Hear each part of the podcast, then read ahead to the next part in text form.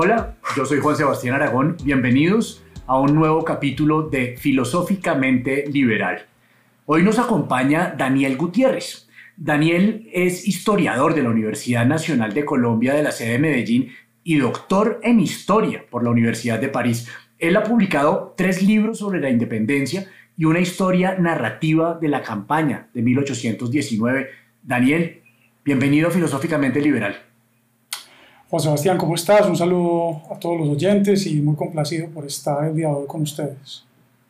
Bueno, muy bien. Daniel, para que vayamos entrando lentamente en materia, por favor, cuéntanos un poco acerca de tu recorrido académico y de tus áreas de interés. Pues yo estudié historia en la Universidad Nacional de Medellín, como mencionaste. Después de eso hice una maestría en la Universidad de Borgoña, en Dijon y posteriormente hice un doctorado en la Universidad eh, de París I, Panteón Sorbona. Mis áreas de interés desde entonces y por, un poco por casualidades de la vida eh, son sobre todo la historia de la independencia, la historia de las relaciones internacionales y si me tuviera que centrar en algún periodo sería el del siglo XIX, pero sobre todo la primera mitad del siglo XIX. ¿En, qué momento te surge ese interés? ¿Por qué, el interés por, la historia de Colombia y específicamente esa etapa de, inicios del siglo XIX? Pues yo creo que la puerta de entrada para mí a la historia fue, fueron las genealogías, el interés por las genealogías en las conversaciones, primero que nada con, mis abuelos, con los viejos de la familia. Eh, esa fue, digamos, la puerta de, entrada para mí en la historia, escuchar, por ejemplo, a mis abuelos paternos, eh, hablando de varias generaciones atrás, referir historias que se habían transmitido eh, por vía oral en la familia durante varias generaciones, la capacidad que tenían incluso de recordar los apellidos de todos sus tatarabuelos, en fin, eso a mí me llamó mucho la atención y me abrió las puertas a ese mundo que, que yo no conocí del siglo XIX y, de, incluso más atrás, de, de, épocas, de épocas incluso coloniales. Eh, con eh, mi, familia, mi, mi, familia paterna es, eh, estaba ubicada durante varios siglos, estuvo ubicada en el Valle de los Osos, que es una zona, un altiplano aledaño a Medellín, y esa zona era una zona de, de extracción aurífera. Entonces en la familia había una clara conciencia de, de, haber estado ligada durante varias generaciones a, a esas empresas y eso abría para un muchachito de, de, una ciudad en un contexto completamente distinto, abría las puertas de un mundo maravilloso, insospechado. Digamos que esa fue la puerta de entrada para mí a, a todo este tema, de, a toda esta cuestión histórica de Colombia. Te quiero preguntar, eh, ¿qué, ¿qué, Colombia descubriste en, en ese proceso de, de estudiar ese periodo de la historia? Pero sobre todo, pero quiero partir de ¿cuáles son, cuáles son los mitos, cuáles son las grandes equivocaciones que tenemos los colombianos con respecto a la historia de nuestro propio país?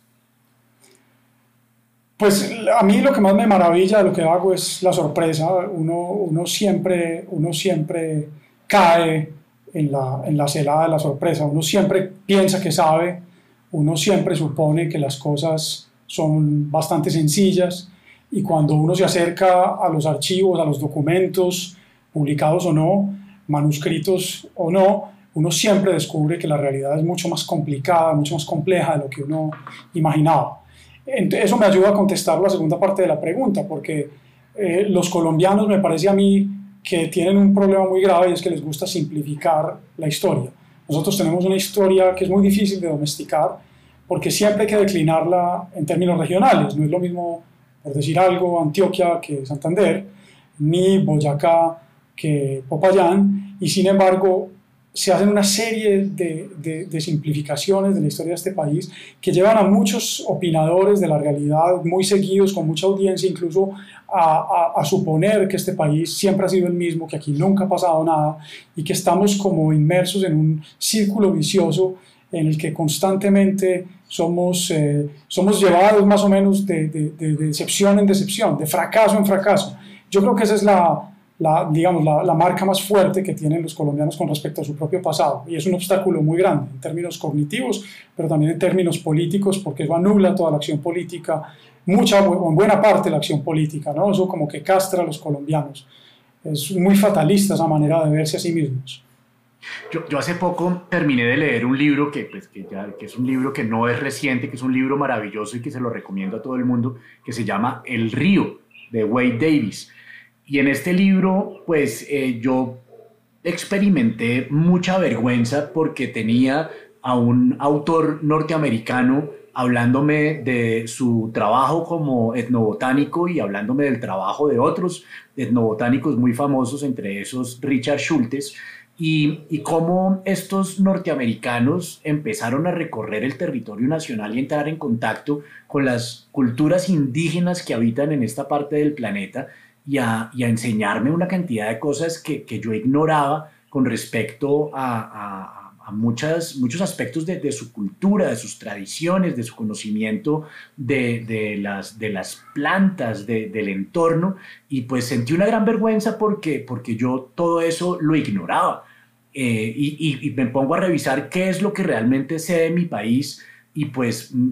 trato de revisar las cosas que me enseñaron en el colegio y me pregunto si, si la historia como nosotros la enseñamos o como no la enseñamos en, en, el sistema educativo eh, eh, está bien, si, si, si, la edad a la que le hablamos a los niños con respecto a, la gesta libertadora o al proceso de conquista, eh, con esos paradigmas muchas veces maquillados de, de, de, nuestros de nuestros próceres de la independencia o de los conquistadores de América, de esa, de esa poca información que recibimos de las, de las culturas precolombinas. ¿Qué, ¿Qué tan importante es la historia para una sociedad y, y cómo, cómo estamos en, en ese sentido en, Colombia en general. ¿Cómo ves el conocimiento que tenemos los colombianos de nuestra historia? Pues es, es muy grave. Yo, yo que, que, soy profesor en la Universidad Externado, yo, yo, yo he tenido la posibilidad de medir precisamente las consecuencias de la decadencia de la educación en general, pero en particular también del cambio que hubo con respecto a la enseñanza de la historia. A mí me tocó ya, digamos, yo fui víctima de alguna manera de la reforma hecha en tiempos de Belisario Betancourt, pero los profesores que a mí me tocaron habían enseñado historia en el colegio. De manera que esos profesores, a pesar de que debieron eh, acogerse a los cambios de currículo, esos profesores siguieron enseñando historia. A mí me enseñaron historia, yo tuve un gran profesor de historia en la universidad, en el colegio, y eso a mí me marcó para toda la vida. Yo tengo la impresión, viendo a mis estudiantes en la universidad, de que eso cesó para siempre y que cuando se extinguió esa generación de profesores que sirvió, digamos, de bisagra entre el viejo método y el nuevo método, eh, se, quedaron, se quedaron sin nada. Y me parece que esto también tiene mucho que ver con lo que yo comentaba en un principio, un profundo desprecio hacia lo que nosotros somos y me parece que, es, que nos debatimos entre, entre los dos excesos. El primero que es el de el de las loas y el de cierta ceguera también con respecto a lo que hemos sido, a los problemas que hemos tenido, una negación con respecto a ese tipo de cosas, o el otro que es sencillamente el desinterés. Yo creo que la, la, el conocimiento histórico permite a un ciudadano eh, ver la realidad de manera compleja. Y del mismo modo que eh, es deseable que cualquier individuo se preocupe por quién es, por quiénes han sido sus padres y abuelos, eh, por conocer en últimas cuál es su lugar en el mundo, del mismo modo también ser consciente de cuál es su país, de en qué país vive y cuáles son los procesos históricos, sociales, políticos eh, que, que, ha vivido su país, le permiten también saber quién es también, y también ser un, un, ciudadano en el sentido más amplio del término, es decir, interesarse por la cosa pública, votar a conciencia, preocuparse por, por, por, el mundo que lo rodea, por el mobiliario urbano, qué sé yo, por, por lo que es suyo también, ¿no? Nosotros digamos que eh, hay unos mitos que, que, que, todo el mundo repite y, por ejemplo, que, que Europa nos lleva dos mil años de historia o, o, que el hecho de que nos hubieran conquistado los españoles y no los británicos marcó una gran diferencia. ¿Qué, qué, cuál, es, ¿Cuál es tu punto de vista al respecto? Porque claramente, digamos que la, la llegada de los europeos a América eh, tuvo unas diferencias no solamente desde el punto de vista de que hayan llegado los, españoles o los británicos o los holandeses o los franceses, etcétera, sino además también con el tipo de culturas con las que se encontraron en, esa América. ¿no? Era, hay grandes imperios como, como el Inca y como el Azteca. Eh, en Colombia, en el territorio colombiano, pues teníamos unas culturas un poco menos desarrolladas en ese sentido. En Norteamérica, mucho menos aún, y había menos población. ¿Qué tanto marcaron esas, esas diferencias en el desarrollo de estas, de estas nuevas colonias que, que eventualmente se convertirían en repúblicas casi que simultáneamente? Hay, hay, hay, un, hay, una cuestión que es muy importante y que está de alguna manera en tu pregunta. Yo quisiera simplemente darle un trasfondo histórico a esta pregunta y es que hay mucha angustia eh, por parte de los comentaristas políticos, los historiadores, pero no solamente los historiadores, de los publicistas en general, con respecto a por las razones que han llevado a Colombia o a la Nueva Granada en su momento por una senda que se considera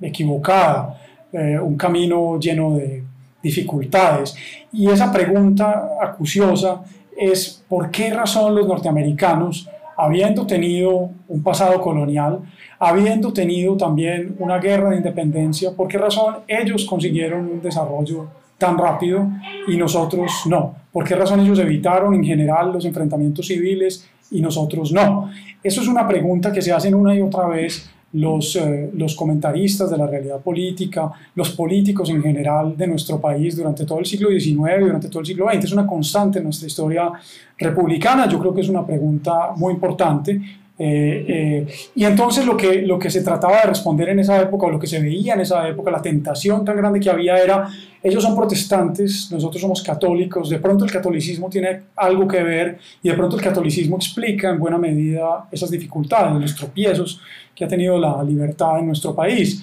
Pero además de eso, los sistemas coloniales eran distintos. Entonces, por ejemplo, esa fue, ese fue un país, eso fue, eh, fueron unas colonias sin mestizaje en estas colonias hubo mucho mestizaje, entonces muchos se veían tentados en decir el problema es el mestizaje. Y del mismo modo... Y ese mestizaje, eh, la, la, diferencia entre que haya habido mestizaje eh, en estas zonas y que no haya habido mestizaje con, con, con los anglosajones, eh, ¿tiene, alguna, tiene, alguna explicación? Sí, claro, hay, hay, hay, una cosa que se llama, la, pues hay, una, hay algo muy importante en la historia que son las mentalidades, muchos dicen que es lo que más lentamente cambia, lo más difícil de cambiar, y había una mentalidad distinta por parte de los colonos angloamericanos con respecto a los colonos hispanoamericanos y era una resistencia mayor a mezclarse con, eh, con eh, tanto con los indios como con los, como con los esclavos. Entonces hay mucho más mestizaje por esa misma razón en la América española.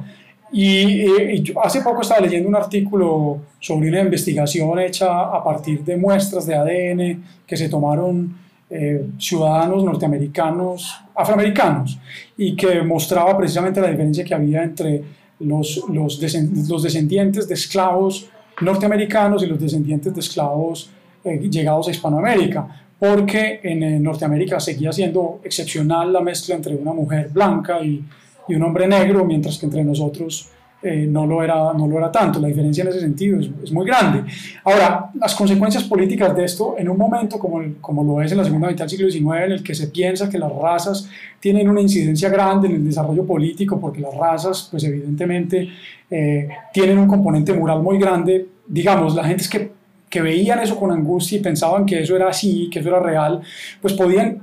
consolarse o desconsolarse pensando que nosotros teníamos un patrimonio genético que nos conducía a la catástrofe. Pero como el panorama ha cambiado tanto y como ya, digamos, la ciencia nos, nos, permite establecer que, que, que, eso no es así, que tales, las tales razas no existen, y mucho menos todas las, toda la carga moral que se ponía que se ponía discriminatoriamente en ciertas razas, pues digamos que eso ha dejado de tener la valencia que tenía, ¿no? Eh, pero, pero como te decía, esa, esa, pregunta es muy importante porque, porque ha sido realmente una obsesión en, en, los observadores de, la, de, nuestra realidad política. Y a mí me parece que es importante eh, agregar a esa ecuación otras cosas. Yo creo que es una pregunta muy importante, pero creo también que las condiciones, por ejemplo, geográficas de los Estados Unidos de la costa este no eran semejantes a las condiciones geográficas de este país, que, era, que las vías de comunicación entonces no eran las mismas, por ejemplo, y que eh, cuando se hizo la revolución de independencia en los Estados Unidos hubo una coyuntura muy favorable. Ustedes recordarán que los Estados Unidos gozaron rápidamente del apoyo francés, pues los Estados Unidos, los colonos angloamericanos gozaron rápidamente del apoyo francés y español, mientras que los, eh, los hispanoamericanos que hicieron la revolución de independencia tuvieron no tuvieron prácticamente ningún, el, apoyo de ninguna, potencia. Eso cambia mucho las cosas. nuestra revolución fue mucho más larga y mucho más sangrienta, mucho más destructiva también. Y posteriormente la coyuntura después de las independencias tampoco fue, tampoco fue muy favorable. Eh, es decir, es mucho más complicado el panorama, pero es una, es una pregunta válida, muy importante.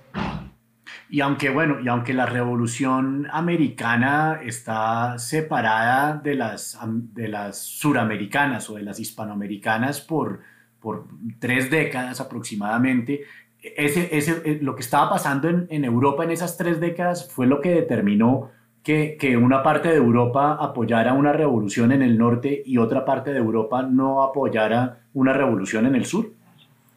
Sí, efectivamente, es, lo que decís es, es, muy justo, porque efectivamente eh, Inglaterra y Francia son a finales del siglo XVIII las dos grandes potencias. Eh, España, por, por, pertenecer su rey a la, la, dinastía de los Borbones, contrae una alianza con los franceses y se alinea con esta, con esta potencia frente a Gran Bretaña. Eso explica su entrada en la guerra, su temprana entrada en la guerra contra los franceses, además de, por supuesto, los resultados catastróficos que había tenido otra guerra europea para, para España. Mientras que cuando estallan las revoluciones que llamamos de independencias, esas revoluciones de independencia suceden justamente en el momento en que hay una guerra europea. Y el hecho de que haya una guerra europea, una coalición contra Napoleón y el imperio francés, hace que el escenario americano sea importante, por supuesto. Eh, investigadores ingleses han demostrado que, que había más soldados ingleses en, peleando en los dominios americanos y por mantener la primacía de Inglaterra en estos mares, porque dependían en buena medida de sus mercados, de los mercados hispanoamericanos, para mantener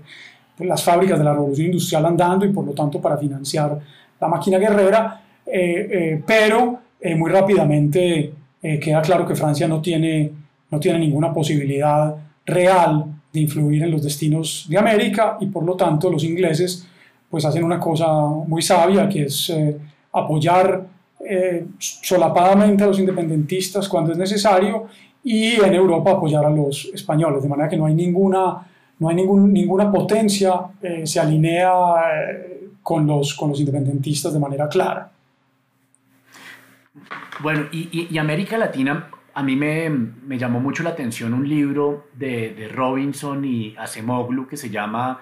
¿Por qué fracasan las naciones? en el cual empieza primero haciendo una crítica de una teoría que es la del determinismo geográfico, en la que, en la que dice que, que los países del primer mundo están de los trópicos hacia allá, de, donde, donde hay estaciones, por, por la influencia que tiene el clima en la gente, donde la necesidad de sobrepasar el invierno, las dificultades que representa el invierno, hace que la gente se organice, planee, aprenda a ahorrar, etcétera, etcétera. Y sin embargo, este par de autores lo que dicen es que si eso fuera cierto, tendría que haber sido cierto siempre y que antes de la llegada de los europeos a, América, las grandes civilizaciones estaban en el trópico y, en el cono sur, en, donde hoy queda Argentina, Chile, y, en, Norteamérica no había grandes desarrollos culturales. Y, hablan de, su, hipótesis, es que hablan de las de las sociedades que son inclusivas o, eh, incluyentes o excluyentes en lo económico y en lo político.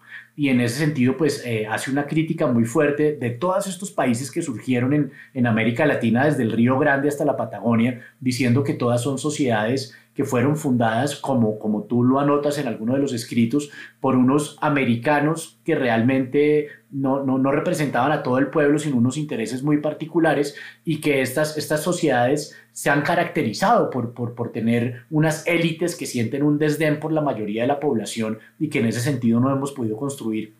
unos países que sean incluyentes en, lo político y, en lo económico, y particularmente en ese libro mencionan a Colombia como, como un país inviable. ¿Qué opinas de, esta aproximación?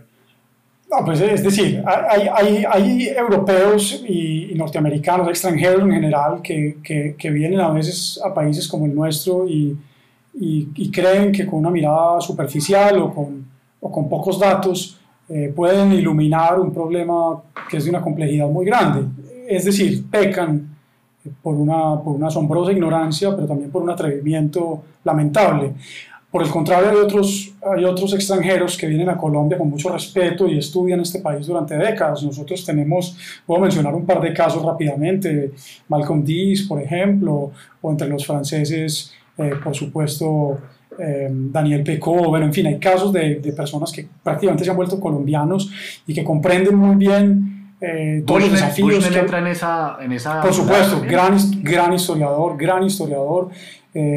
cuyas obras no puedo, no puedo dejar de recomendar a, quienes nos están, nos están escuchando. Me parece que la síntesis que hizo de historia de este país es muy buena y su libro sobre Santander es, es francamente magistral. Dana que Bushnell también, por supuesto que sí. Entonces tenemos esos dos tipos de, de, extranjeros. Los que ha citado me parece que caben, que caben eh, dentro de la primera categoría. Hay varios, varios lugares comunes allí. Por ejemplo, ese que, que mencionabas del trópico y de, y de, y de de, bueno, del calor, van a decir muchos incluso, la prodigalidad de la tierra, etcétera, está hiper, hiper presente en el siglo XIX. Se habla mucho en el siglo XIX de la yuca y del plátano como culpables del abatimiento de Colombia, y entonces se dice que las poblaciones indolentes que que, que, yacen entregadas a la lujuria y eh, en, parte, en parte lo hacen porque hay plátano y yuca y porque entonces no tienen que trabajar, que es un poco la mirada que tienen ciertas personas del interior todavía sobre, sobre los que habitan en, en tierra caliente y que es una mirada profundamente ignorante, es decir, no conocen, no han estado y no han visto cómo y cuánto trabajan las personas de tierra caliente.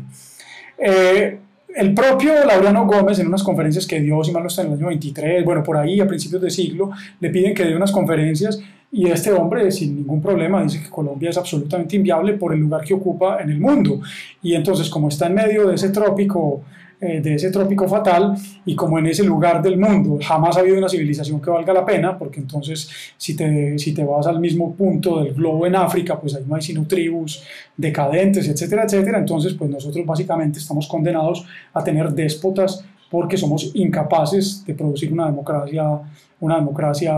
digna de ese nombre. Yo, yo evidentemente no, no, no, no, no puedo creer en cosas, en cosas de ese estilo, pero la otra idea, que es la de, la, de las, la de las sociedades incluyentes o excluyentes, me parece que es una idea, digamos, más elaborada, pero también me parece que peca por, por superficial, porque es que realmente cuando uno compara lo que ha sido este país, eh, lo que es hoy, lo que ha sido, eh, no sé, hace 50 años, hace 100 años, hace 150 años, uno no deja de ver cambios muy importantes y cambios muy, muy grandes. Y hay un problema también es que hay una tentación muy grande en ver eh, pues que este país ha sido gobernado por un minúsculo grupo de personas que compondrían una élite eh, aprovechada, en últimas bastante inepta, etcétera. Pero esto lo han dicho muchas personas, pues, y yo me apoyo en lo que han dicho, pero también en lo que yo mismo he logrado ver en mis investigaciones. Uno lo que ve realmente es que no hay tal grupo pequeño que se perpetúe desde las épocas coloniales hasta hoy. De hecho, Malcolm dice en un libro que a mí me gusta mucho, que se llama Intercambios Violentos, señala más bien lo contrario. Este es, una, este es un país con, con una movilidad social muy importante y quizás parte del problema de la violencia que en ciertas épocas ha conocido Colombia tenga que ver con eso. Y cuando dice gran movilidad es con respecto evidentemente a otras sociedades semejantes a la nuestra. Bueno, entonces vámonos, vámonos al nacimiento de, esta república. ¿Cómo, ¿Cómo, era el ambiente a principios del siglo XIX en, la Nueva Granada? Y, quiénes fueron esas personas que empezaron a poner este tema sobre la mesa? ¿Qué, qué intereses defendían y qué, qué, idea de país tenían en la cabeza? Bueno, yo, por, por, por, por mi por mis ideas de historiador y por el mundo historiador, debo también, una vez me gustaría poner esta pregunta, digamos, dentro de los debates entre historiadores. Lo primero es que, digamos, a finales del siglo XX o a mediados del siglo XX había más o menos una idea clara de que había habido desde antes unos movimientos pro-independentistas que habían fracasado y entre esos se ponía en primerísimo lugar el de los comuneros, pero también se hablaba de eh, la impresión de los derechos del hombre, de la deportación a España de ciertos criollos ilustrados, etcétera, etcétera. Posteriormente se impuso otro paradigma según el cual la independencia es fruto exclusivo o sobre todo es fruto de la coyuntura europea y de lo sucedido en 1808 cuando los reyes españoles eh, debieron abdicar la corona en manos de Napoleón. A mí me parece que el debate sigue abierto, que la cosa no es tan clara, pero lo que sí me parece, pues digamos, ya ese es mi punto de vista, es que es difícil imaginar que todo esto se produce simplemente porque hay acontecimientos europeos. Hay algo en este país, pues en, esa, en ese virreinato en ese momento, que hace que se inflame en muy poco tiempo, eh, que se inflame en muy poco tiempo el territorio y que en muy poco tiempo además, como ya han establecido eh, las investigaciones más, más de, los últimos, de las últimas dos décadas, tenga lugar un republicanismo muy temprano, unas muy tempranas declaraciones de independencia eh, en este preciso territorio. A mí me parece que eso es un punto muy importante, es decir, tenemos un procesos que, que, que, esto se regó como un incendio por, por, toda la, por todas las colonias españolas en, en, América del Sur, ¿cierto? Fueron procesos bastante simultáneos, digamos que eh, pues, entendamos las, las circunstancias tecnológicas del momento, de, de qué tan rápido podían correr las noticias de un lado al otro y qué tanto se podían articular los, los independentistas de las distintas colonias, qué, qué tan simultáneo fue eso y, y, y pues si tenían la misma, la misma influencia. Claro, lo que, lo que han dicho muchos historiadores, no sin razón, es que la respuesta uniforme de la mayoría de estos territorios ultramarinos a lo que sucede en la península indica que todos ellos tenían en común cierto patrimonio, eh,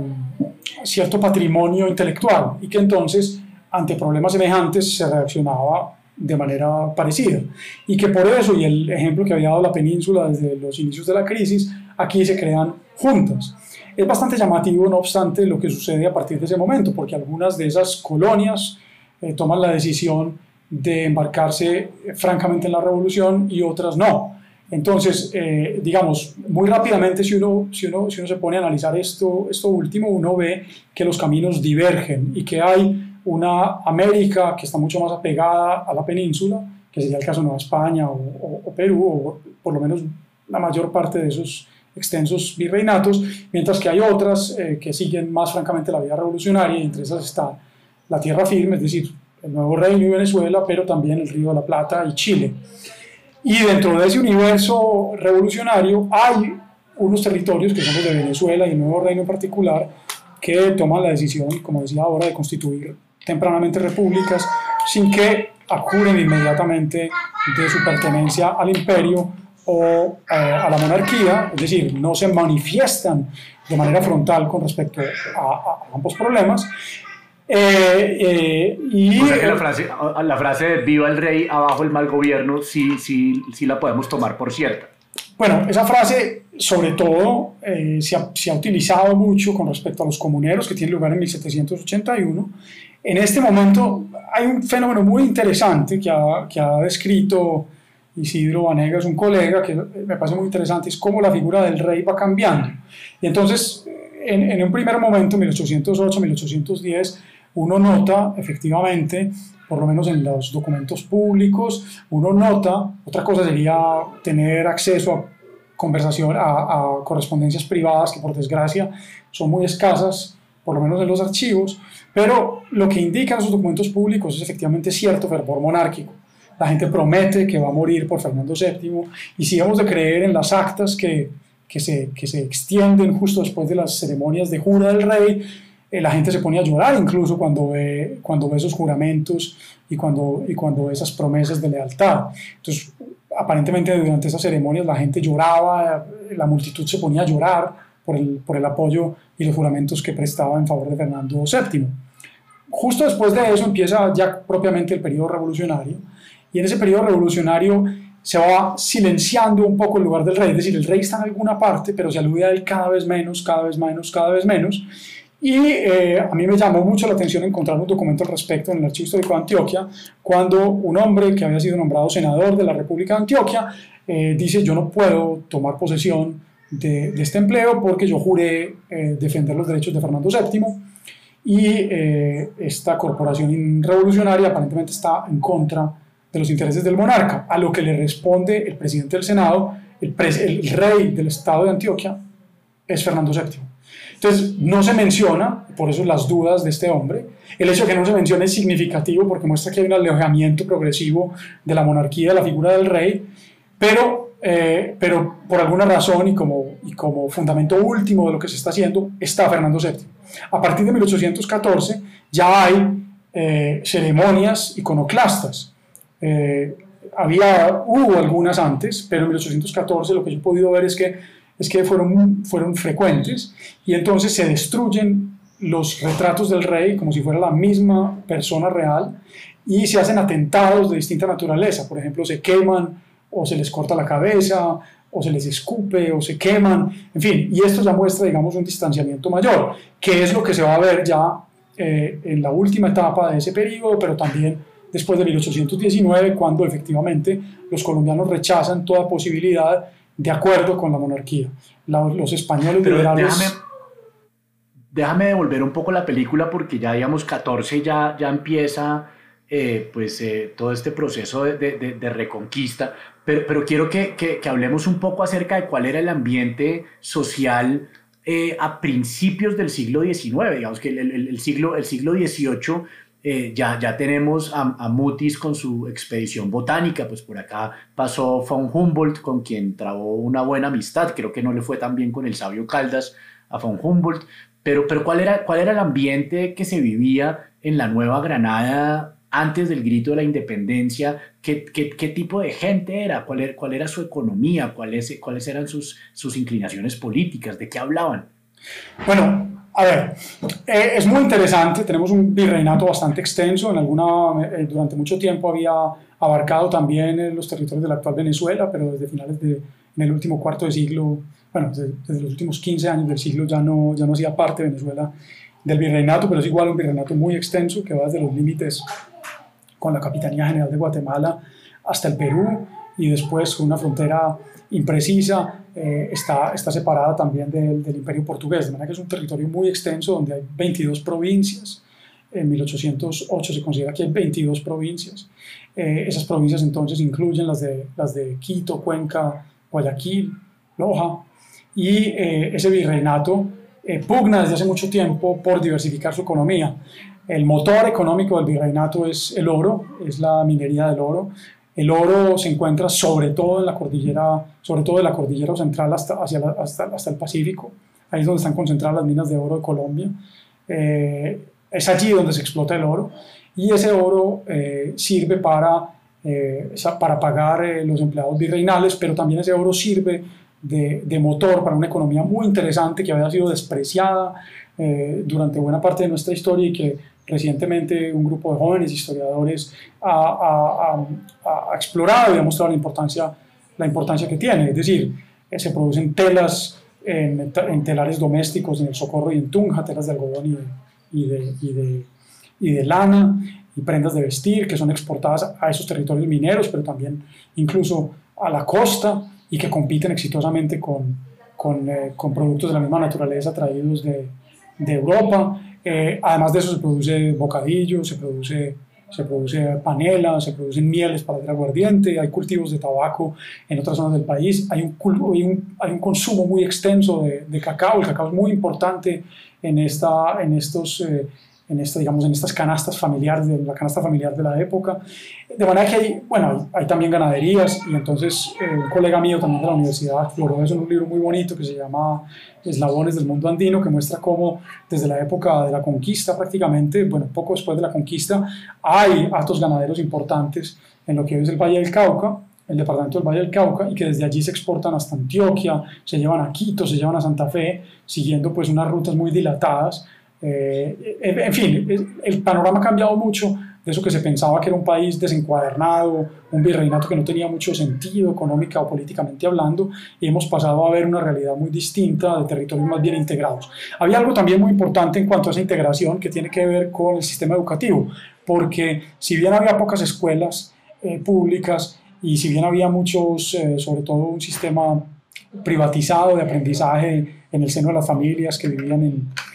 en, las, en las, las eh, principales ciudades o en las haciendas, también sabemos que existían unas universidades, unos colegios, universidades en Quito y en, eh, y en, Santa Fe, pero también unos colegios importantes en Popayán y Cartagena, y allí confluyen, sobre todo en Santa Fe y Quito, confluyen, confluyen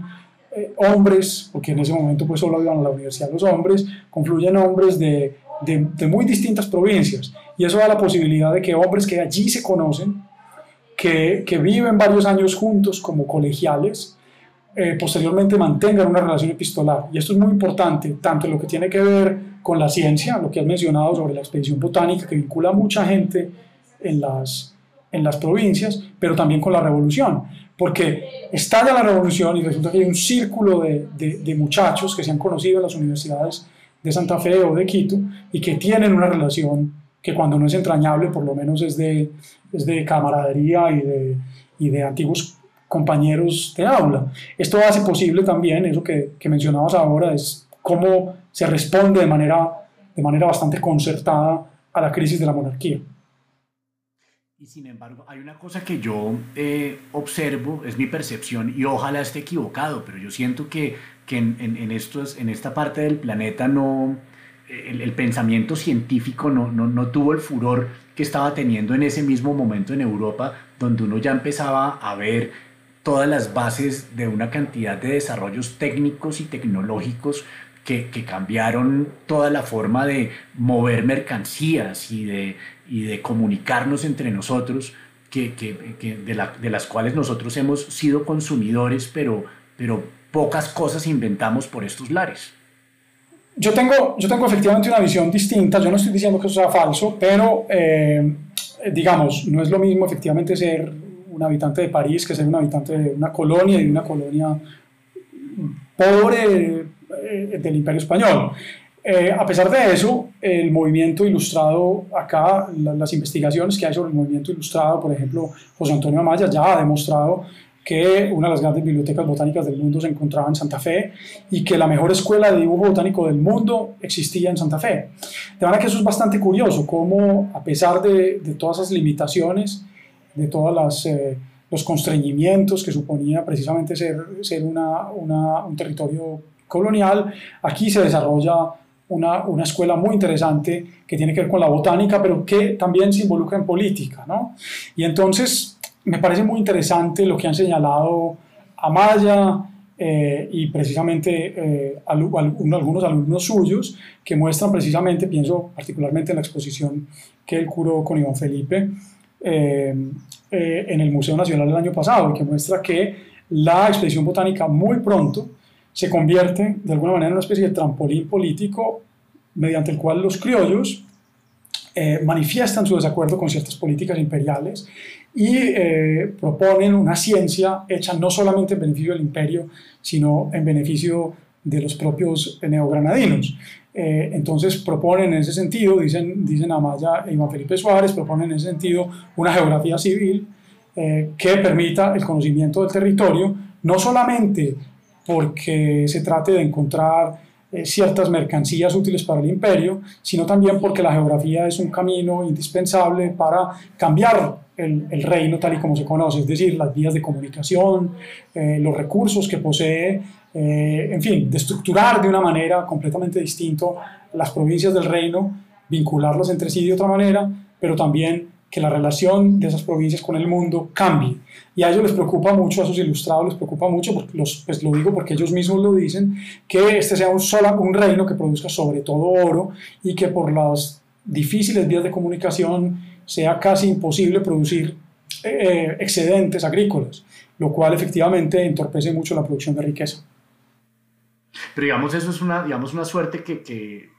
otra vez puedo estar diciendo una, una barra basada, pero que siento que compartimos con toda América Latina, donde nuestras economías han estado fundamentalmente dedicadas a la, a la producción de, de, materias primas y, y, todo el valor agregado se lo, se lo, dan en otras partes del mundo para que después nosotros lo compremos mucho más caro. Es, es digamos que ese es otro de los, de los mitos que uno oye con frecuencia con respecto a, a, a los problemas que nos aquejan y, bueno, hablemos de eso y después te pregunto otra cosa. Sí, a, mí, me, a mí me, es algo que me quedó sonando en, en, la cabeza después de que terminé el libro de, de Melo, la historia mínima, porque Melo dice algo parecido en alguna parte del libro. Dice, Colombia básicamente no, ha hecho mayor contribución a la humanidad y se ha dedicado a, a, a consumir, efectivamente, a aprovecharse de los, de, los, de los inventos que hacen los demás yo creo que eso hay que pensarlo mejor. Yo, a mí, yo, yo no estoy tan de acuerdo con Melo. Yo, yo, yo, pienso que, por ejemplo, una de las contribuciones que ha hecho este país no es, no es el único que lo ha hecho, pero, pero creo que lo ha hecho en conjunto con otros países de, de su misma naturaleza, es decir, que habían padecido un régimen colonial durante mucho tiempo y que de un momento a otro se vieron convertidos en un Estado independiente y que se dieron instituciones republicanas y democráticas. Yo creo que una de las grandes contribuciones es precisamente esa, demostrar que se podía crear una república y que se podía establecer un sistema republicano y democrático en un rincón del mundo eh, eh, desfavorecido desde ese punto de vista, pero también un rincón del mundo que no había sido, pues que no era una metrópoli eh, floreciente ni, ni, un imperio, porque, porque entonces el contraejemplo de los Estados Unidos es que los Estados Unidos se convierten muy rápidamente en una nación continental, pero también imperial. ¿no? Entonces yo creo que una de las contribuciones, que me parece que es una cosa que vale la pena examinar, que ha hecho un país como el nuestro, eh, con, con, con, bastante civilismo en el siglo XIX, me parece a mí, eh, es, es, ese, ¿no? implantar una república democrática con muy pocos sobresaltos. es una república que se establece eh, eh, definitivamente a partir de 1819 y no hay vuelta atrás hasta el día de hoy. Entonces, a pesar de todos los problemas que, que hemos tenido, y son sobre todo problemas los que siempre se mencionan más bien del siglo XX, es decir, esa, esa gran violencia partidista de mediados de siglo y esas décadas fatales de finales del siglo XX, esa, esa, violencia terrible de, de, finales del siglo XX que yo de, ninguna manera quiero, quiero eh, digamos, disminuir eh, no, quiero, no quiero despreciar su importancia, todo lo contrario, me parece que es, que es, algo, que es algo que ha sido muy grave y sobre lo que tenemos que reflexionar mucho, etcétera, etcétera. Pero, pero, pero creo que políticamente, creo que este país puede haber arrojado alguna, haber, pudo hacer alguna contribución importante frente, frente a ese problema del sistema político republicano y su funcionamiento, como te digo, en escenarios, en escenarios distintos a ese, a ese que me refería. Bueno, antes de meternos en eso, que me parece que es muy interesante, es eh, ya para cerrar ese capítulo, es qué, qué tanto nos ha costado como país la, la, la, haber conservado la decisión colonial de, de mantener la, capital tan lejos de las costas. Bueno, en, una, además en una geografía tan accidentada como la nuestra. Es que fíjate que una de las cosas que yo he aprendido leyendo a, James Torres y, a, y, a, otros colegas suyos de la Universidad Nacional, estos que han hecho historia económica seria, es precisamente esa, que, que que el hecho que yo, yo, sabía que Santa Fe había, se había convertido en la capital del reino, sobre todo porque en la época de la conquista pues había un grupo humano muy grande de indígenas allí y siendo el interés de los conquistadores sobre todo crear encomiendas, pues allí había mano de obra, además de eso estaban las minas de sal, etcétera, etcétera. Pero lo que yo he entendido leyendo a James y, a, y a otros compañeros suyos es que Santa Fe de hecho ocupaba una posición central en estos intercambios que realmente eran los que estructuraban económica y políticamente el virreinato. Lo que yo les mencionaba en un comienzo. Piensen ustedes que hay telas eh, de lana y algodón en, Tunja y en el Socorro, que hay cacao eh, y añil en, en, los valles de Cúcuta. Todo eso para ser transportado hacia Antioquia pasa por Santa Fe, pero lo mismo pasa con la producción de, de alguna producción de azúcar y de, y, de, panela. Lo mismo pasa con la guayaba, el oro se envía desde Antioquia a la Casa de Moneda de Santa Fe. En fin, hay una serie de intercambios económicos que hacen que la posición de, central de Santa Fe no sea eh, algo absurdo, sino más bien un resultado natural, no solo de una, de una decisión, digamos, política tomada por el rey, sino una decisión, una decisión inteligente precisamente porque obedece a, a una centralidad en los intercambios. Pero bueno, entonces ya ahora sí nos metemos en materia, es que, qué tan exitosos hemos sido en estos 200 años para que la mayoría o, un número representativo de los seres humanos que nacen en este territorio puedan disfrutar los beneficios de una república, de conceptos como, como como el, Estado de Derecho, el debido proceso, eh, el acceso a una justicia efectiva, a todos los servicios que puede, que puede brindar un Estado en un territorio como el nuestro, cuando uno lee en los libros de, de, Alfredo Molano o en, el, o en el mismo de Wade Davis y en muchos otros, uno lee todas estas historias de cómo en, en, en las regiones seguía un, un, eh, un sistema de, de servidumbre que, que, alargó durante décadas lo que veníamos eh, viendo en, eh, en, ahora se me escapa el nombre de, la institución colonial con, con, los indígenas, la MITA y...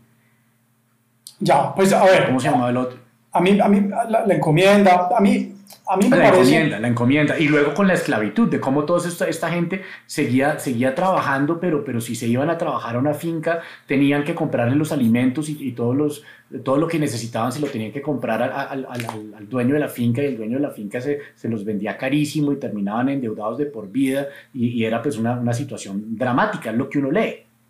Claro, es que, como te digo, por ejemplo, en Molano, Molano es uno de los autores precisamente que defiende ese tipo de visión sobre el inmovilismo del país, eh, con la que yo no estoy francamente de acuerdo. Entonces, o, o, más bien, con la que yo estoy en desacuerdo, para decirlo claramente. Es decir, esto es muy complicado porque efectivamente, vuelvo y, vuelvo y, vuelvo y digo, yo, yo pienso que, que este país ha tenido problemas grandes, sobre todo en las últimas décadas, pero pienso que es un peligro mirar toda la trayectoria republicana de Colombia a través de, esos, de esas décadas. Es decir, si vemos toda nuestra historia a través de, no sé, de las décadas que van del 80 al, 2000, al 2005, al 2010, pues efectivamente el balance, el balance es, es, es aterrador. Eh, pero yo creo que hay que hacer un esfuerzo de abstracción y hay que tratar de entender que efectivamente fue una época,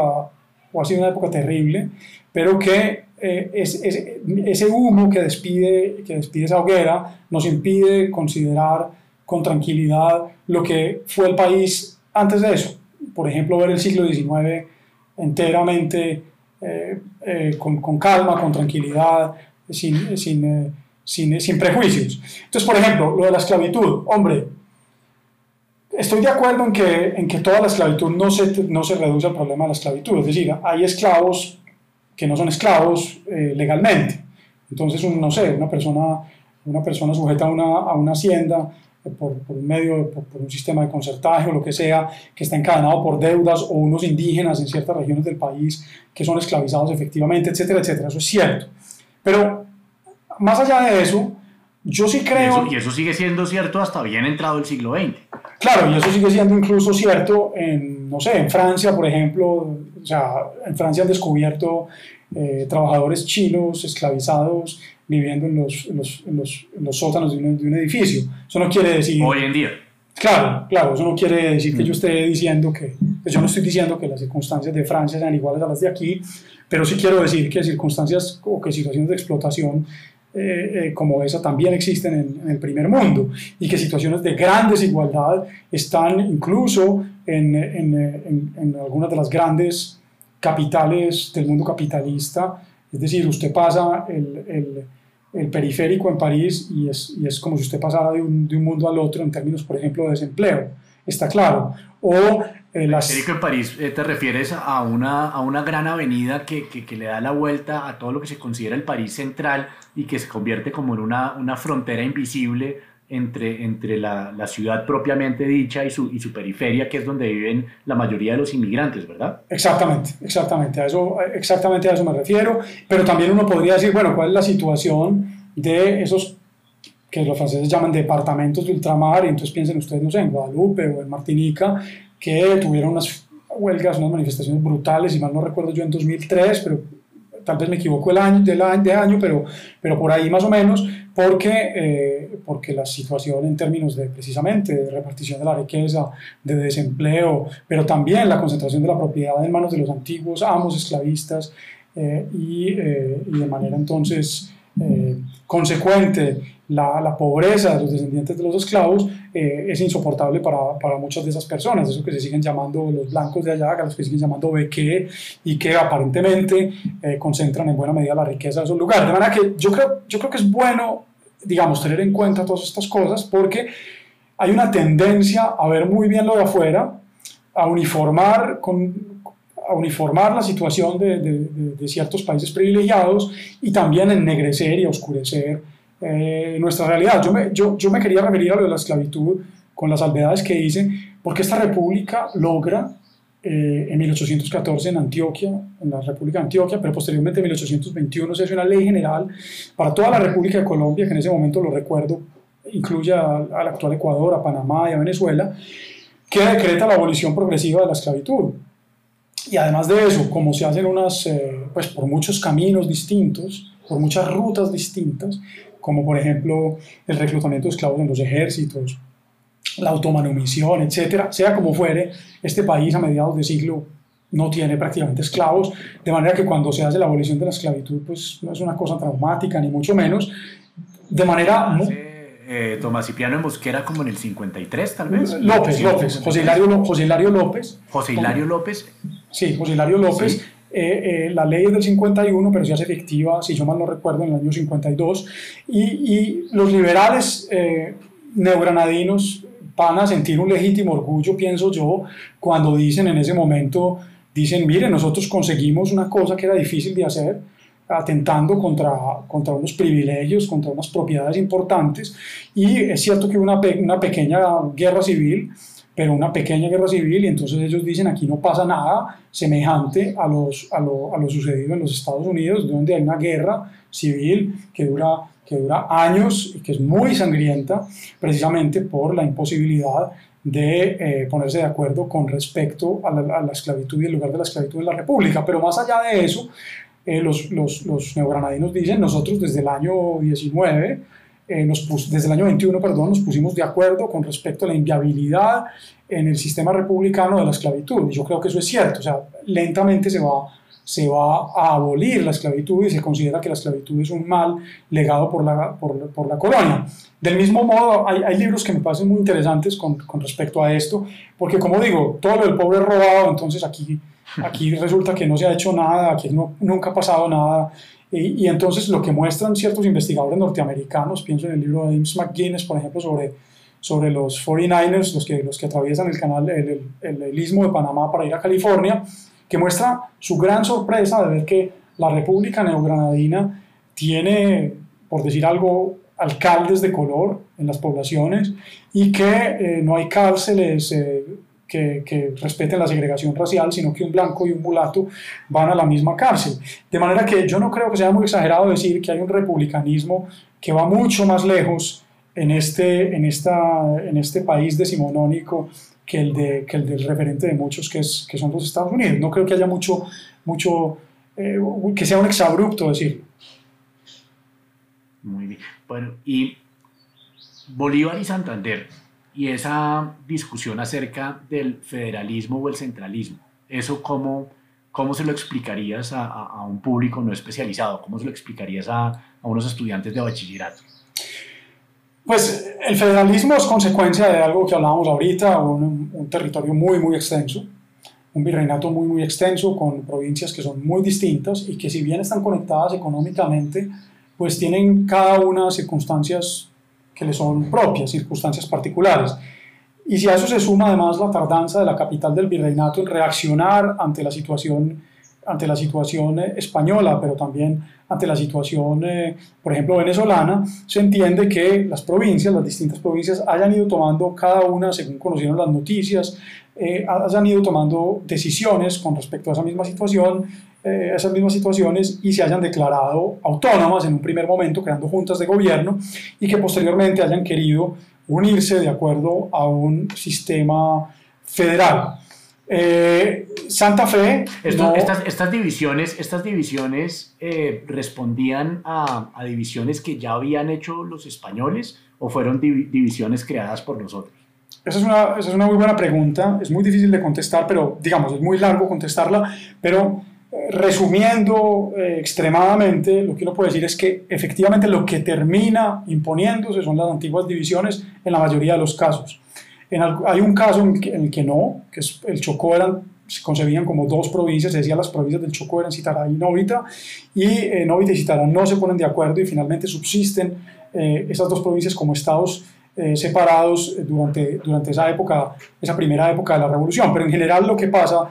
después de algunas dificultades, de alguna rivalidad que se manifiesta en ocasiones incluso en términos militares entre antiguas, entre poblaciones que son de tiempo atrás rivales como Monpós y Cartagena, o como Popayán y las ciudades del Valle del Cauca, o como eh, eh, Pamplona y Girón, etcétera, etcétera, lo que termina pasando es que se imponen las antiguas eh, delimitaciones, las antiguas jurisdicciones del imperio. Eso es lo que termina eso es lo que termina pasando. Y componen entre todas una confederación que se llama la Confederación de las Provincias Unidas, eh, que, tiene un, que, que, que, tiene origen el 27 de, de, noviembre de 1811 y que va a subsistir hasta el año de 1816. A Santa Fe, que es, que es la capital del virreinato y que hoy llamamos Bogotá, no le conviene integrarse a, a una entidad semejante porque Santa Fe tiene una burocracia muy costosa que consume mucho dinero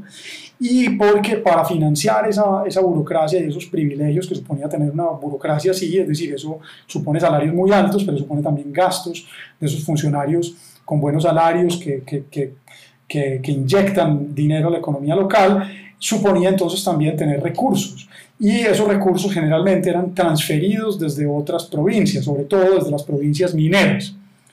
esas provincias mineras como Antioquia transferían los excedentes hacia Santa Fe, de manera que Santa Fe no le conviene un sistema así porque eso suponía que tenía que apretarse el cinturón. Entonces Santa Fe está en desacuerdo con esa confederación de pequeñas provincias y muy rápidamente lo que va a hacer es expandirse hacia las provincias vecinas para monopolizar algunos de los territorios clave en términos económicos para poder mantener su, su, su, su tren de vida, pero también su, su primacía. Entonces se va a extender hacia Mariquita para controlar el tabaco, se va a extender hacia el Socorro para controlar los telares, etcétera, etcétera. Finalmente triunfarán las Provincias Unidas eh, en diciembre de 1814, Santa Fe es incorporada a la fuerza a las Provincias Unidas y eh, las Provincias Unidas, cuando por fin están más o menos consolidadas, deben enfrentar un grandísimo ejército enviado desde España y sucumben, como, como era de esperar, se, y sucumben en, en, 1800, en 1816. Ese, digamos, ese básicamente es el tema con respecto a, a ese federalismo eh, de, de, esos primeros años. Posteriormente, la, pues, la, pregunta entre Santander y Bolívar, digamos, es, es, es, otra, porque Santander no es que realmente sea un federalista, Santander apoya el proyecto colombiano, eh, no siempre, en un primer momento Santander parece que es favorable a mantener la independencia de la, de la Nueva Granada, pero posteriormente se pliega sin ninguna dificultad a los planes de Bolívar de crear una república más extensa que se va a llamar Colombia y eh, solamente va a reivindicar la opción federal después de, la crisis de la República en 1826 y es un federalismo muy distinto al que, al que tuvo lugar en, en, en, el comienzo de la Revolución. Ok, y, y bueno, y estos, estos eh, 200 años de República han sido una sola línea de, de disenso con respecto al sistema político que debe reinar. Tenemos una, tenemos una larga sucesión de conflictos eh, entre, pues, en, a lo largo de todo el siglo XIX y, y que siempre pues, lo, lo, se, ha, se, ha, visto como, como, como la pugna entre, entre dos posiciones políticas. Es, son, ¿Son evoluciones de, del mismo conflicto o son conflictos totalmente distintos? A ver, eh, eh, hay un hombre que es muy inteligente y al que es siempre bueno leer, que es, que es Rafael Núñez, no solamente su reforma política, sino sus ensayos de crítica social. Todo esto está en línea, se puede descargar en, en PDF, son unos, son unos libros muy interesantes, era realmente un hombre muy inteligente, sobre todo en lo que respecta a, a, al pasado del país. Era un hombre que conocía muy bien el país y eh, Núñez dice una cosa muy inteligente en medio de toda esta obsesión a la que yo me he referido con respecto a por qué a los norteamericanos les va bien y a nosotros no nos ha ido tan bien. Y Núñez recuerda una cosa que me parece que es bastante inteligente. Núñez dice, mire, en los Estados Unidos no hay una sola religión, son muchas religiones y el hecho de que haya muchas religiones produce entre ellas un contrapeso muy saludable porque ese contrapeso finalmente lo que produce es tolerancia. Y, y tolerancia no solamente religiosa, sino tolerancia política. ¿No? Y entonces, de alguna manera, aquí estamos tocando un problema fundamental de esta república en el siglo XIX, y es que los liberales, yo creo que con, con razón, sienten que para edificar una verdadera república deben coartarse los privilegios de la iglesia. Los privilegios de la iglesia son exorbitantes, tienen muchísimos bienes, casi que cada persona que se murió durante la época colonial dejaba una manda, es decir, dejaba parte de su hacienda a la iglesia, entonces, a finales del periodo colonial lo que tenemos es una acumulación bárbara de dinero y de propiedades en manos de las comunidades religiosas, pero también de la iglesia. Eh, de manera que había que luchar contra la riqueza de la iglesia, había que eh, poner esos bienes en circulación y repartirlos entre un número mayor de ciudadanos que dejaran de ser eh, bienes de manos muertas, como decían ellos, que finalmente eran heredados por la misma comunidad de muy pocos miembros en ocasiones, y ponerlos a circular, entregarlos a gente que aunque en un principio no fuera muy numerosa, pues por cuestiones de, de herencias iba a terminar eh, eh, difundiéndose entre mucha más gente. Pero del mismo modo en términos educativos, la, la, la, la iglesia tenía privilegios muy grandes porque, porque, porque había educado a muchos, a muchos granadinos. Tenía un ascendiente muy grande en la gente porque los curas en buena parte de la República eran las únicas personas ilustradas y porque amenazaban todo el tiempo con excomunión o con infierno a cualquiera que quisiera acatar disposiciones que no fueran las convencionales. De manera que yo creo que algo de razón tienen los liberales, quizás algunas de las reformas las hicieron eh, impolíticamente, quizás algunas de ellas fueron incautas, eh, con poca, se fueron llevadas a cabo con, con, poca cautela quizás, pero en general yo comparto la idea de que eh, la república en esas condiciones es inviable y de manera que los eh, liberales se embarcan en una serie de reformas muy costosas y hay que entenderlas precisamente teniendo de fondo todo este panorama de una iglesia muy potente, de una iglesia muy poderosa y de la inexistencia de esa tolerancia política de la que, de la que hablaba Núñez en el caso norteamericano. Esto entonces abre una serie de disputas, sobre todo a partir de 1849, en el que el tema religioso es muy importante. Me parece que lo fue menos el tema federal. Eh, los, los, conservadores, de hecho, estuvieron de acuerdo con la creación del sistema federal en la segunda mitad. De manera que, que no me parece que sea tan problemático eh, la, la cuestión federal en la segunda mitad del siglo XIX como si lo fue la cuestión religiosa. Aquí, aquí hay una, una, pregunta que te quiero hacer para poder continuar con la conversación, porque yo eh, suelo hacérsela a, a, una diversidad de personas y encuentro una diversidad de respuestas y, y pues a veces me parece que, que, que este es un, un, tema que deberíamos tener un, un mayor consenso para, para, poder saber dónde estamos parados y es con respecto a lo que la gente opina que es la izquierda y que es la derecha. Yo muchas veces veo que las conversaciones no son sobre ideología, sino sobre corrupción o sobre ataques personales. Pero ¿cómo, cómo defines tú, de, de dónde surgen esos términos de izquierda y derecha y, y cómo, cómo se define cada posición que nos polariza tanto?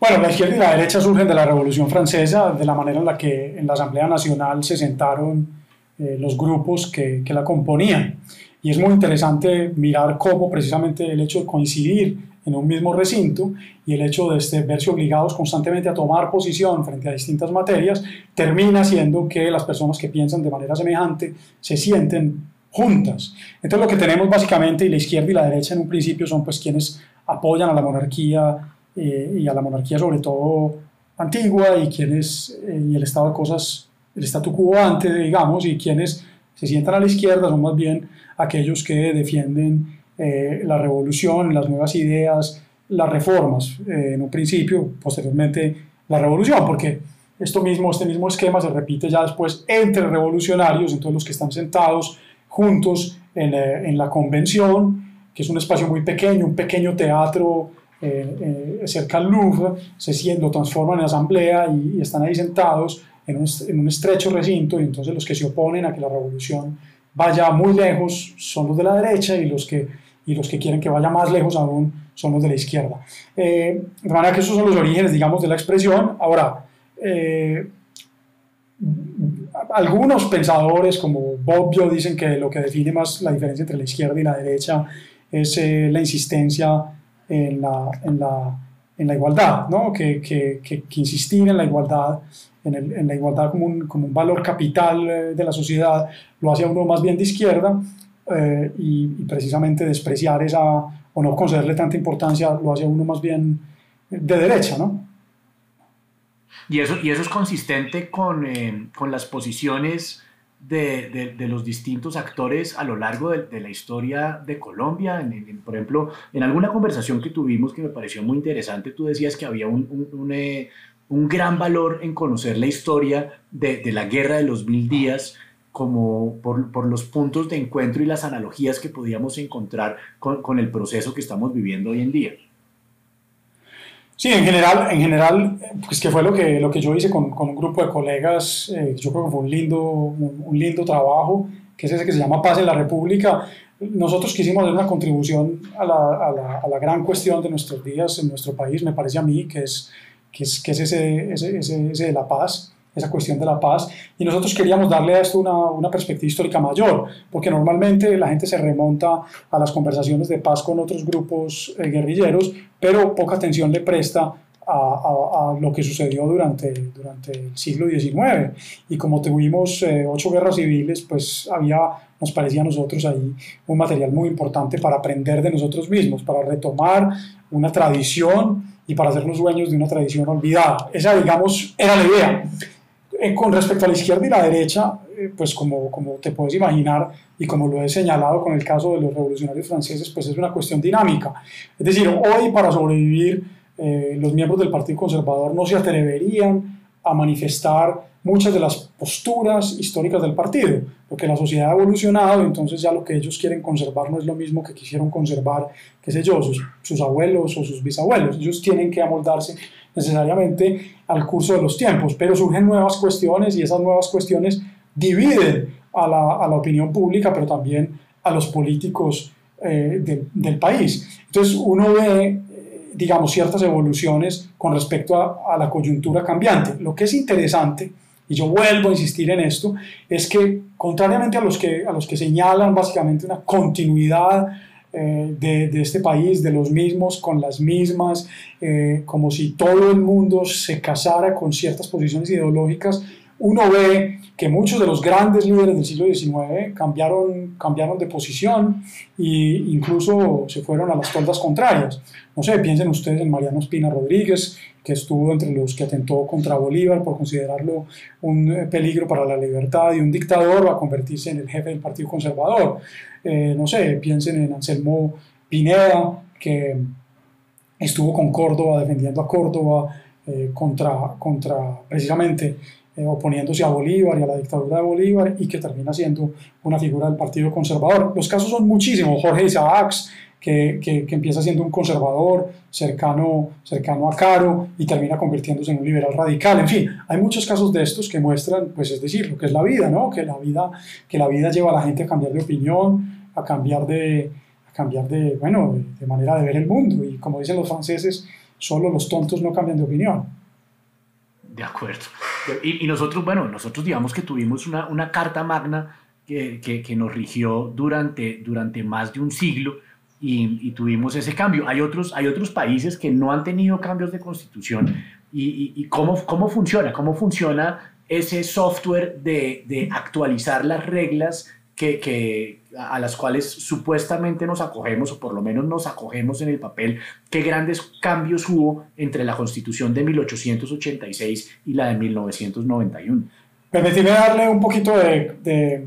de, de trasfondo histórico a la pregunta. Es una pregunta muy interesante porque lo que uno ve en el siglo XIX es que los políticos neogranadinos y colombianos le concedían una gran importancia al sistema institucional. Ellos pensaban que las instituciones tenían un poder transformador en los individuos y en la sociedad y por lo tanto era importante batirse por esas instituciones. ¿no? Entonces eso muestra por qué eh, cada vez que hay unos cambios importantes en el gobierno hay cambio constitucional en el siglo XIX. No voy a empezar con la enumeración en la época de la independencia, pero uno sí ve, por ejemplo, que hay constitución en 1821, hay una constitución en 1832, hay una en el 43, una en el 53, una en el 58, y a partir de las del 58, cada estado, cada uno de los ocho estados que pertenecen a la Confederación tiene una o varias constituciones. Lo mismo pasa después con 1863, la Constitución del 63, donde hay una constitución para toda la Confederación, pero también hay muchas confederaciones, muchas constituciones en cada uno de los miembros de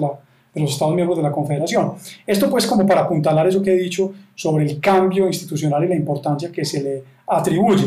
A finales de siglo, después de la Guerra de los Mil Días, uno ve en los periódicos que empieza a calar la opinión contraria. Entonces uno ve que la gente dice, y sobre todo los conservadores en un comienzo, que los países que más cambian de constitución son los países más atrasados y que entonces se necesita estabilidad. Y a mí me parece que la Guerra de los Mil Días, de alguna manera, eh, implanta esa convicción. Y entonces se hacen muchas reformas de muy gran calado en ocasiones a la Constitución del 86, pero tiene un respeto por esa, por esa Constitución en parte por lo que yo he dicho. ¿no? Eh, eh, entonces me parece que eso obedece, digamos, coyunturalmente a una opinión que se tenía desfavorable con respecto al cambio constitucional. ¿Tú compartes la visión de que el asesinato de Gaitán partió en dos la historia de Colombia? Pero lo que pasa, Juan Sebastián, es que yo no podría opinar mucho sobre eso porque es irresponsable de mi parte. Yo soy un historiador del siglo XIX, entonces como publica, preguntarle a un oculista por un problema inguinal. Yo no, no, es decir, no me atrevería a hacerlo, no me atrevería a hacerlo. Eh, no. Bueno, pero aplaudo, aplaudo esa actitud porque hace poco estaba leyendo un artículo eh, de, un autor británico en el que se quejaba de eso, en el que se, que se quejaba de cómo nos hemos convertido en una sociedad, y se quejaba de, su sociedad, pero creo que eso también nos aqueja a nosotros, de cómo nosotros, el, el, ciudadano común, se ha vuelto más experto que los expertos en los temas, y me parece que, que, es muy importante que, siempre tenemos, tengamos la, la, humildad y la, y la sabiduría, sobre todo, de, decir, bueno, yo, yo este tema no opino porque no es mi tema, pregúntenle al que sepa. Sí, yo, yo, yo, a mí me llamó mucho la atención, otra cosa es que eso sea cierto, no, no vamos a entrar en ese debate, pero a mí me llamó mucho la atención cierto pasaje de un libro de un historiador francés bastante conocido, François Furet, que dice en algún momento que la gente del siglo XIX estaba mejor preparada para entender el mundo y la sociedad en la que vivía que, que, esos, que los contemporáneos de, de, François Furet, es decir, digamos, de nuestros contemporáneos. Eso puede ser cierto, eh, eh, pero es que lo que uno se da cuenta es que para uno opinar de algo y para uno saber de algo, pues uno necesita, uno necesita estudiar. Y yo lo que veo es cierta tendencia entre incluso los, los opinadores más desvergonzados, por lo menos, los que más confianza se tienen, a opinar un poco de todo de manera bastante irresponsable. Eso es verdad, eso es verdad. Pero bueno, entonces, entonces regresemos, regresemos al, al, siglo XIX. Bueno, ya, ya digamos que la, la, guerra de los mil días eh, está, está en ese límite, pero ¿cuál, cuál, fue, ¿cuál fue la causa, cuál fue la causa que eh, nos llevó a, a esa guerra? ¿Cuáles fueron las consecuencias para el país y, por qué te parece tan importante que, conozcamos más esa historia en relación con lo que estamos viviendo hoy en día? Pues a mí me parece que la guerra de los mil días es muy importante, sobre todo porque es el fin de una era. Es el fin de una era en el sentido que es la última guerra civil. Realmente uno puede efectivamente agrupar dentro de un conjunto esas guerras civiles del siglo XIX, ¿no? la, de, los supremos que va del 39 al 41, la, la del año 51, la del año 54, la del año 60, la del año 76, y la del año 85, la del año 95 y la última, la, de los mil días. Entonces, digamos, es lícito eh, estudiar ese conjunto y es muy interesante constatar que después de los mil días no hay más guerras civiles, por lo menos las que entendemos como guerras civiles, lo que se designa como una guerra civil en el siglo XIX, ¿no? que, que opone a dos partidos políticos, que, tiene, que, que permea prácticamente todo el territorio nacional, sino todo él, etcétera. Entonces, la pregunta es por qué y qué es lo que sucede en ese momento. Entonces, la, la, la hipótesis que nosotros defendemos en paz en la República, digo nosotros, no porque yo me trate como un obispo, sino porque somos varios los que hicimos ese libro, eh, y sobre todo Carlos Camacho y Margarita Garrido, que estuvieron conmigo en la introducción, la hipótesis que nosotros defendemos es que hay una derrota de ambos partidos en esa guerra. Nadie gana la guerra de los mil días. De hecho, los, los liberales de Panamá eh, eh, entregan las armas después de, no, no porque hayan sido sometidos, sino porque firman un convenio de paz. De manera que hay una derrota de los dos partidos y el programa de la regeneración, tal y como lo habían defendido eh, los conservadores, no, no, no, puede subsistir más allá de esos acuerdos de paz. De manera que se crea un orden completamente distinto y es ahí en ese orden donde surge una figura que a mí me parece que es poco conocida por desgracia, porque nosotros, por esa tendencia precisamente de ver el país a través de los más oscuros colores, pues nos fijamos poco en figuras de consenso y en figuras tan republicanas como, como Carlos Eugenio Restrepo, a pesar de que su obra se puede leer en línea y a pesar de que hay una edición de bolsillo que publicó el Banco Popular, me refiero, ay, se me está olvidando el nombre en este momento, pero eh, bueno, ya me voy a acordar, y, ese libro, Orientación Republicana, y ese libro de, de Carlos R. Restrepo es muy interesante porque Carlos R. Restrepo insiste en una cuestión, y es, mire, durante todo el siglo XIX, en Colombia no hubo alternancia en el poder. Y no hubo alternancia en el poder porque no se consideraba posible la alternancia en el poder porque había dos partidos con programas que eran inconciliables. Eran irreconciliables los, los programas del Partido Conservador y del Partido Liberal. Lo que dice Carlos Eugenio Restrepo es, mire, por fin ha llegado el momento, después de que la regeneración con Núñez prometió, porque Núñez lo decía en sus escritos políticos, Núñez, Núñez diagnosticó el problema de la intolerancia política y Núñez recomendaba la, la, la necesidad de establecer la alternancia en el poder eh, de acuerdo a un consenso fundamental. Carlos Restrepo dice, después de la guerra de mil días llegó el momento de hacerlo. No lo hizo la regeneración, que terminó siendo un sistema excluyente, hagámoslo nosotros. Y lo que es sorprendente es que esa generación del centenario, que también diagnostica el problema con la voz autorizada de Carlos R. Restrepo, tampoco lo hace, porque los partidos políticos quedan en manos de gente que, que es bastante extremista y que, y que sigue inflamando eh, la oposición, la oposición eh, sin cuartel entre, entre los partidos. Y eso es lo que va a terminar, eso en conjunto con una, con una tradición política provinciana y pueblerina muy excluyente y sectarista, como ha mostrado Malcolm X, eso termina llevando a esa gran violencia que es muy distinta a la del siglo XIX, a esa gran violencia de, de mediados del siglo XX.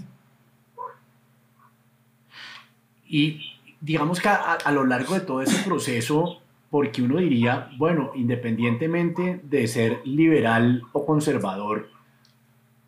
y, en cualquiera de sus matices, digamos que una cosa en la que sí tendríamos que estar de acuerdo todos es en, en, en las reglas básicas, fundamentales que, que, que, nos permiten la convivencia, ¿cierto? Uno puede, uno puede eh, pedir que el Estado aumente el gasto público en educación o salud, o puede decir que lo disminuya y que, que permita que el, que el, mercado supla esas necesidades, pero en lo que tiene que ver con, con el, equilibrio de los poderes, la, la, división de, de, los poderes públicos, eh, lo que ya hemos dicho de, de, de, la presunción de inocencia, el debido proceso, en, en, eso, en eso se supone que deberíamos estar de acuerdo todos. Ha sido ese el caso en, los distintos conflictos de, nuestra historia, específicamente en el siglo XIX. Pues hay, hay, por lo menos una constante que a mí me parece muy interesante señalar eh, y que está en boca de muchos de los opinadores del siglo XIX. Eh, Felipe Pérez, por ejemplo, lo dice en su periódico, lo dice además de una manera espectacular, eh, y también lo dice Núñez, por ejemplo. Es un país que, comparado con sus vecinos, con, con casi todos sus vecinos, es un país que se muestra verdaderamente contrario a los liderazgos personales y eh, definitivamente poco fértil a las dictaduras o a los regímenes eh, monocráticos. Entonces usted mira efectivamente los casos que ellos mismos señalan, tienen toda la razón. Bolívar lo expulsan de, de, Bogotá entre, entre rechiflas, eh, Obando termina eh, sometido a un juicio por las autoridades competentes, eh, el mismo Núñez pues termina en Cartagena viendo como todo su proyecto de la regeneración cae en manos de conservadores extremistas. En fin, aquí no parece haber eh, figuras de estas como las, que, como las que son tan abundantes en países como México, países del Río de la Plata, y, y eso sí parece ser una, una, una, una constante de este país. Me parece que es importante mencionarlo. ¿no? Tenemos incluso un ejemplo reciente. Uribe no pudo hacer lo que quiso quedarse en el poder, eh, no lo pudo hacer. Ahora que mencionabas lo, lo Argentina, eh, ¿es Colombia o ha sido Colombia a lo largo de su historia republicana un país reacio a la, a la inmigración? Porque uno ve todas estas colonias europeas abundantes en Venezuela, en Uruguay, en Paraguay, en Argentina, en Chile, en Brasil, en Perú menos en Colombia. ¿Por qué, ¿Por qué esa diferencia? Bueno, la verdad es que desde la primera época de la revolución eh, hay un interés muy grande en que haya inmigración. Ellos que sabían cuál había sido el recorrido de los Estados Unidos en sus primeras décadas, conocían el papel que había jugado allí la inmigración en el desarrollo pues, de, de económico del país. Entonces usted ve en textos muy tempranos eh, la necesidad de atraer inmigrantes. En el acta de federación se habla de inmigración, eh, se habla también de la necesidad de cambiar por lo menos la intolerancia que existe eh, eh, con respecto a la religión para que por lo menos de manera privada se pueda, lo puedan los, los protestantes, que son los que el público, mejor dicho, los, el, el, el, público al que se apunta como inmigrantes, puedan venir a este país y que se les respete, aun cuando sea el curso privado. Y en esto se sigue insistiendo a lo largo del siglo XIX. El problema que había era, por una parte, la gran pues, la, la, penuria de las arcas de este país, es otra cosa en la que no se insiste lo suficiente. Este país es muy pobre, fue muy pobre, fue muy pobre durante todo el siglo XIX, durante buena parte del siglo XX, entonces no había con qué. Pero la pobreza, la pobreza no, es un, no es un factor dado, ¿no? O sea, la pobreza, mucho la riqueza, la riqueza se, se, se construye, tiene que ver eso con con, eh, con, con, nuestra cultura, con nuestra geografía. ¿Qué, qué, nos, ¿Qué nos hizo un país pobre en ese momento? O, pues, es decir, sí, seguimos siendo un país pero este país, pues, este país enriquecido, se ha enriquecido muchísimo, se ha enriquecido muchísimo. Es que, es que de verdad hay que, hay que mirar lo que, lo, lo, que era este país y las condiciones, y las condiciones en las que, en las que se creó empresa en este país eh, para, para, ver cómo, cómo han cambiado las cosas. ¿Cuántos se han cogido este país? ¿Cuántos, cuántos? Hoy estaba leyendo un artículo que mostraba que, que para ir de Pasto a Barbacoa se necesitaban dos días a finales del siglo XVIII. ¿no? ¿Cuánto, ¿Cuántos han cogido este país en ese sentido? Por ejemplo, por poner un caso, ¿no? digo, digo esto porque es que con ese pesimismo, eh,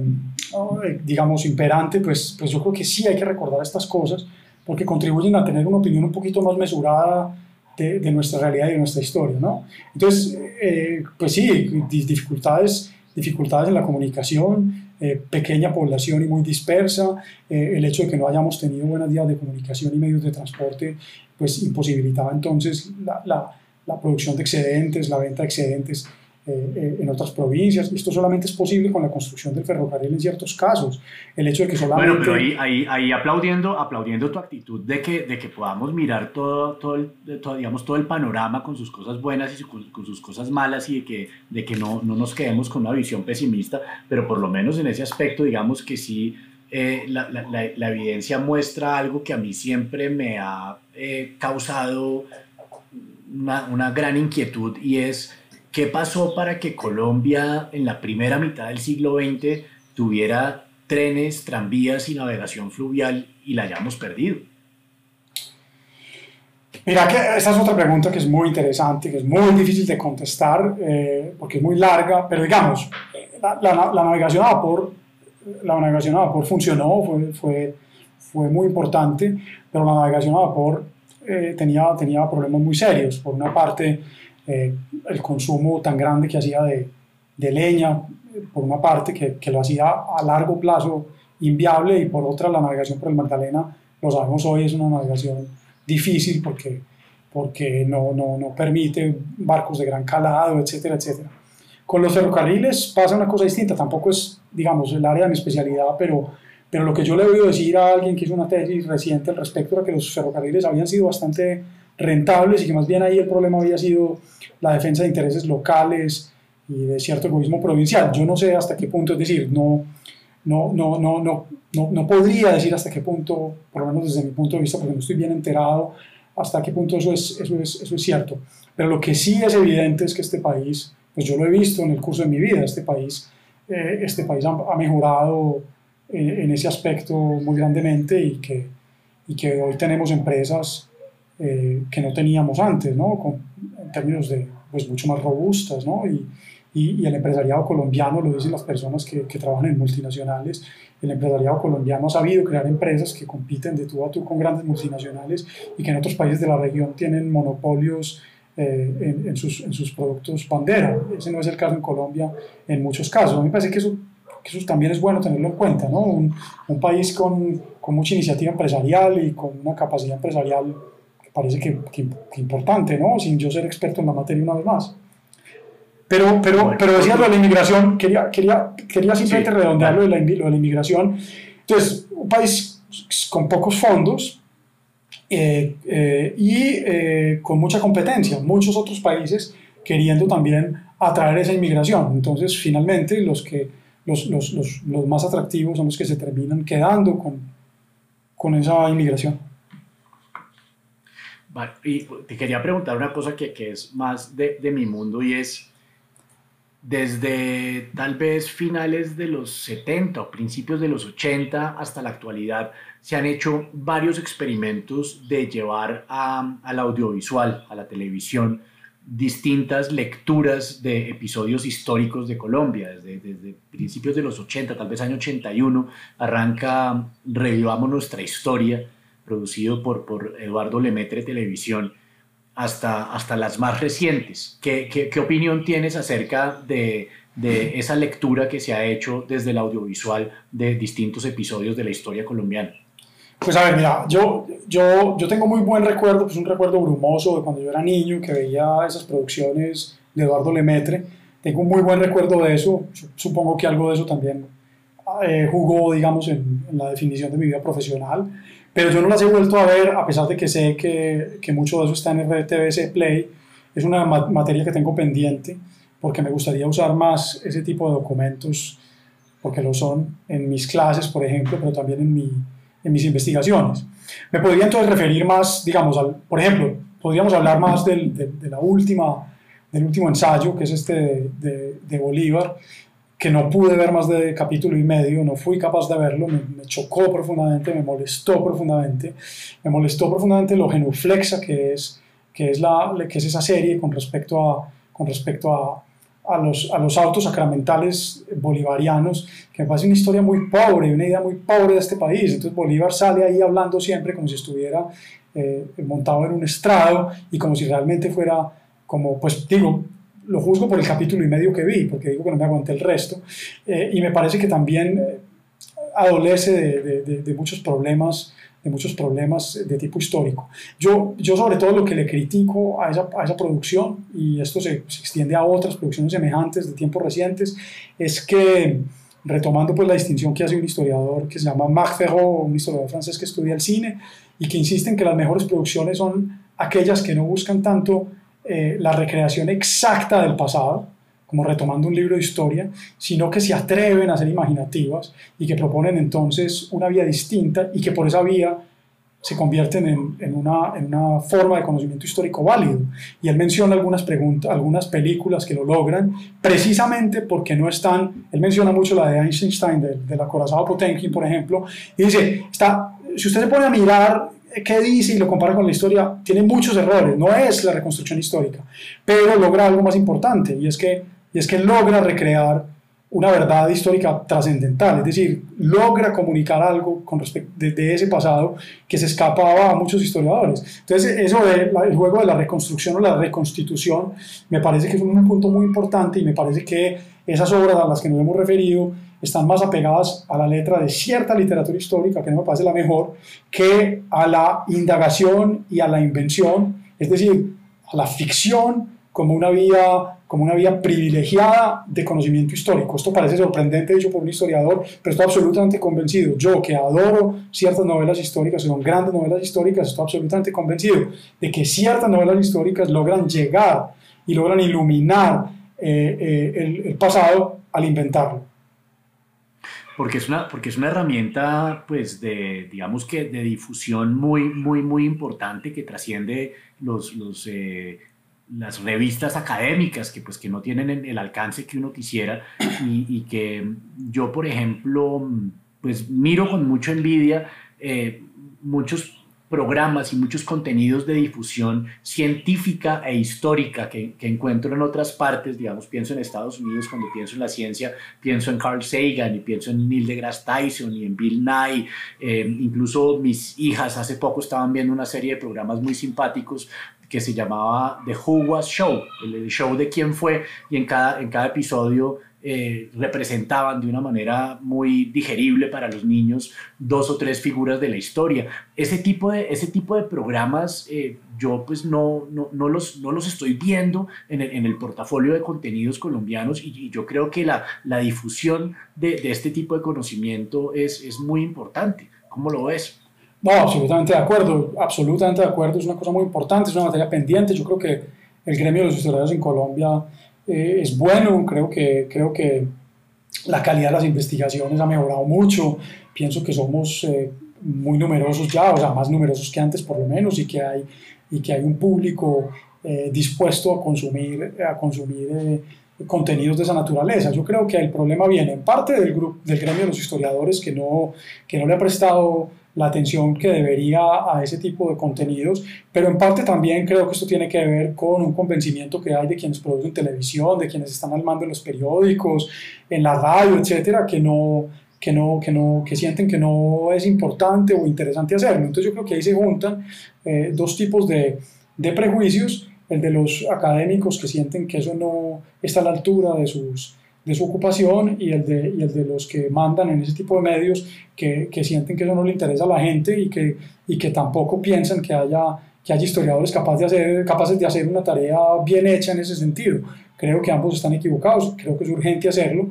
y yo veo que, que eso está cambiando, yo veo que hay colegas haciendo las cosas bien en ese sentido.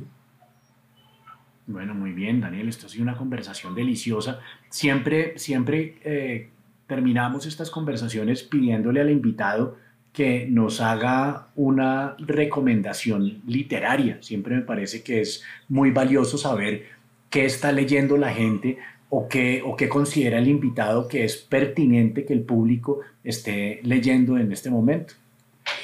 Pues yo tengo una recomendación maravillosa para, para el público, para la gente que nos está escuchando. Además se consigue en descarga gratis en internet, en Casa Museo Galdós. Eh, yo desde hace un año me estoy leyendo los episodios nacionales completos. Son una delicia de novelas. Es una aproximación extraordinaria al siglo XIX y es sobre todo una ventana maravillosa al alma humana, a las complejidades del alma humana y a las complejidades históricas y sociales. Yo creo que es gran literatura histórica. Creo que Galdós es no solamente un gran novelista histórico, sino también un gran historiador. De manera que yo recomendaría a ojos cerrados los episodios nacionales de don Benito Pérez Galdós. 46, son 46. son 46. Bueno, esas son 46 recomendaciones literarias. Eso está muy bien. Ya, ya vas récord imbatible en recomendaciones literarias. Daniel, pues encantar. Muchísimas, muchísimas gracias por haber estado con nosotros en este episodio de Filosóficamente Liberal y pues hasta una próxima oportunidad. No, gracias por la invitación, Juan Sebastián, y cuando quieran, con mucho gusto. Muchas gracias por la invitación. Hasta la próxima.